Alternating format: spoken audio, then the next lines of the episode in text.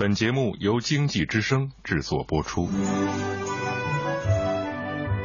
世有伯乐，然后有千里马，凡事都有价值，谁来评估发现？戴眼镜的老马来了。我是老马，哎，给我六分钟，我只说有价值的话题。周一到周五有腔调的财经杂谈，老马价值观。好，我是老马，老马价值观有腔调的财经杂谈。刚刚被一则假消息欺骗了感情啊！有消息说，互联网用车服务平台优步宣布进军建筑设计市场，可以像呼叫专车一样呼叫设计师。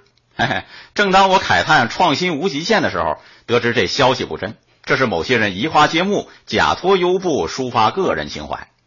不过，这个虚拟创意还是被很多人津津乐道啊！建筑设计市场多年的老大难，居然这么一则假消息，给出了最优化的解决方案。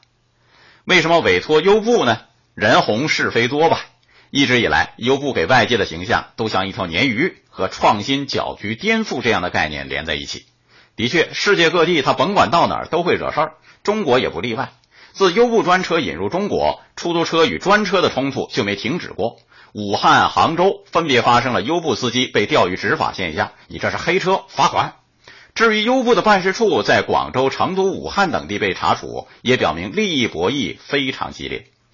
都知道鲶鱼效应吧？沙丁鱼在运输过程当中成活率很低，如果在沙丁鱼当中放一条鲶鱼，怎么样呢？那沙丁鱼就精神了。想昏昏欲睡都难了，成活率会大大提高啊！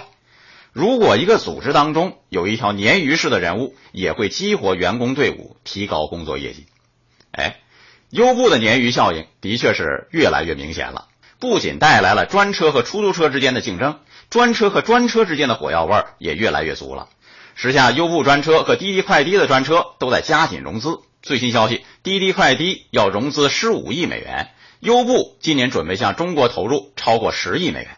其实这一场景我们多么熟悉啊！滴滴快滴在合并之前就曾经展开烧钱大战，滴滴和快滴合并之后，这烧钱战刚刚停歇，拼车软件又前来打擂了。在这样的背景下，我们讲创新就意味深长了。出租车行业的被动挨打局面也实在不让人同情。世界已然发展的这么快了啊，出租车行业怎么可能百年不变呢？人家说分享经济。你不可以也分享分享吗？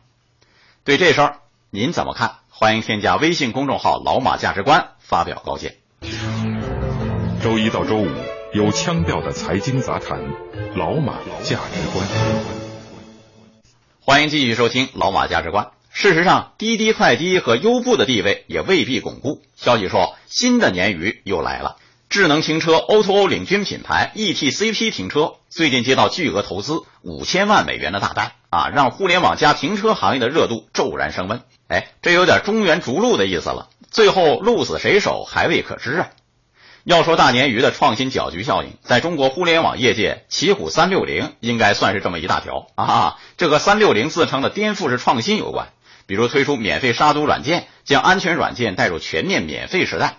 三六零标注欺诈钓鱼网页，净化搜索市场，这些都难免触动了一些厂商的利益。现在呢，三六零又进军智能手机市场了，这个市场本来就够热闹了。好，周鸿祎一来，马上把价格打到地板价三百九十九元，哎，可以想见，这又会引发一场乱战的格局。在一个企业内部又怎么样呢？在我看来，微信对于腾讯来说也是一条鲶鱼。五年前，微信的搅局不仅送走了 QQ 的好日子，也打破了腾讯内部的既有平衡。看似内斗，赢家却是腾讯呢。微信和 QQ 这哥俩，不管最后谁胜利，都是马化腾的胜利。互联网专车之争也可做如是观。优步的背后站着美国互联网巨头，还有百度。哎，因为百度已经注资优步了吗？滴滴快滴背后呢，则是阿里巴巴和腾讯公司撑腰啊！不管谁赢，都代表了互联网公司的创新力量。事实上，每一个创新都有可能被认为是搅局者。专车是搅局者吗？对出租车行业可能是，但对需求者来说却不是啊！当老百姓早晚高峰打不着车，急得跳脚的时候；当乘客半天打不着车，在寒风里瑟瑟发抖的时候，你一味强调打击专车，是不是空谈呢？有关人士就评价。专车进入市场，抢占了部分出租车的市场份额，新的服务模式也会倒逼出租车行业改革创新呢。这就对了，一条鲶鱼的出现会打破僵化的利益格局。从这一层面，老百姓欢迎这条鲶鱼的出现。竞争只有最充分竞争的市场，才能让整个生态充满活力，让老百姓得到性价比更高的服务。以上老马价值观，明天接着谈。